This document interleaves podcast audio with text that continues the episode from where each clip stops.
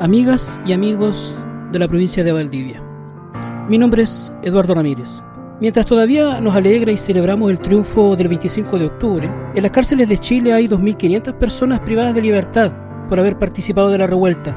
Se les ha aplicado prisión preventiva mientras dura la investigación el gobierno se les ha echado encima planteando querellas por ley de seguridad interior del Estado. En su mayoría son jóvenes pobladores, de entre 18 a poco más de 20 años de edad. Sus propias madres y familias están en las puertas de los juzgados reclamando por medidas cautelares menos gravosas.